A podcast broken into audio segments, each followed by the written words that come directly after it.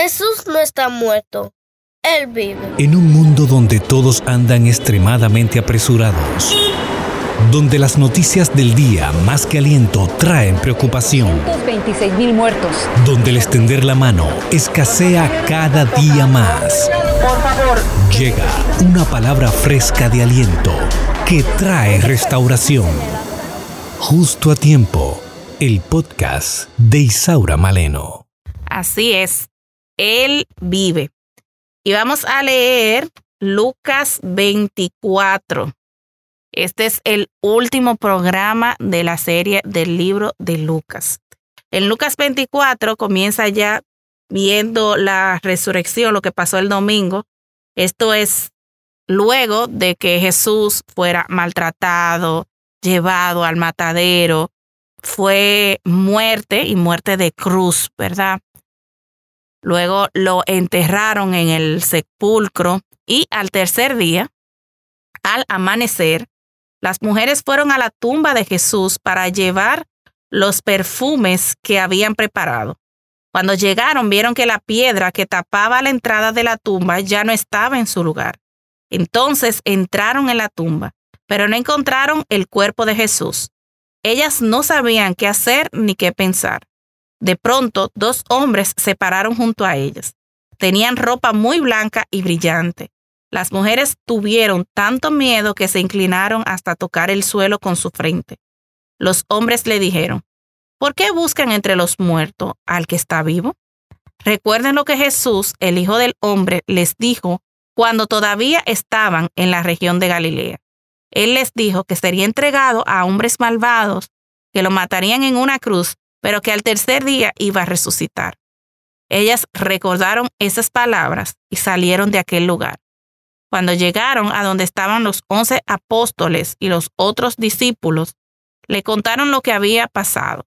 Pero ellos no le creyeron, sino que pensaron que ellas se habían vuelto locas.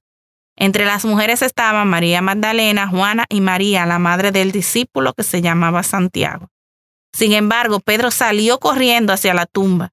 Al llegar miró hacia adentro, pero solo vio las telas con que habían envuelto el cuerpo de Jesús. Entonces regresó a la casa, asombrado por lo que había pasado. Amén. Aquí vemos otra vez a este Pedro que fue transformado luego de que se cumpliera lo que el Señor le había dicho, de que antes de que tres veces, cantara el gallo tres veces, él lo iba a negar. Vamos a orar. Padre, ayúdanos a entender tu palabra. Ayúdanos, Señor, en el nombre de Jesús. Amén y amén. En la historia vemos como muchos líderes, las tumbas, están ahí con ellos, con sus huesos. Sin embargo, la tumba de nuestro rey está vacía porque Él vive. Jesucristo está vivo. Él vive. Amén. Vemos como los ángeles le recordaron lo que Él había dicho. Muchas veces olvidamos que Él vuelve y que Él vuelve por cada uno de nosotros. Estamos viviendo una vida aislada de Él. En realidad Él existe, está vivo, está muerto. Porque cuando nosotros reconocemos que Él vive y que Él vuelve por cada uno de nosotros, nuestra actitud hacia la vida cambia. Nuestra visión de la vida debe cambiar. Él vino, murió por cada uno de nosotros para que podamos gozar de la salvación. Pero sobre todo lo más importante es que Él vuelve por ti y por mí. Solo los cristianos tenemos un Dios que se hizo hombre literalmente, murió por su pueblo y resucitó en poder y gloria para gobernar a su iglesia por siempre. Amén. Y como Cristo resucitó de la muerte, sabemos que el reino de los cielos irrumpió en la historia. Es un antes de que Él vino y un después, porque hasta dividió la historia. Nuestro mundo actualmente está siendo dirigido hacia la rendición, no a la perdición. El poder de Dios está empeñado en destruir el pecado al crear vidas nuevas y preparadas para cuando Él vuelva. Gracias a que Él resucitó, nosotros sabemos que Él vuelve y que resucitaremos con Él. para vivir con Él por la eternidad. Así que Él resucitó, Él vive, vive cada día confiando y creyendo esa promesa.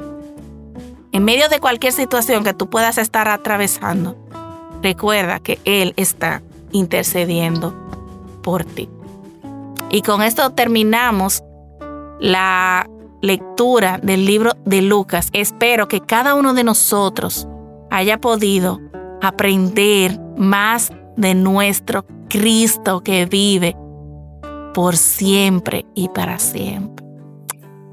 Gracias Señor, gracias Padre por tu palabra. Gracias Señor porque a través de los evangelios podemos conocerte más a ti. Ayúdanos a vivir una vida de obediencia. Ayúdanos a vivir una vida que te agrada a ti. Gracias Señor, en el nombre de Jesús. Amén. Él vuelve y vuelve por su pueblo. Así que sigue ahí creyendo. Dios te bendiga abundantemente. Recuerda escribirme, P justo a tiempo y suscribirte a mi canal. Hasta un próximo programa. Gracias por escuchar el podcast Justo a Tiempo de Isaura Maleno.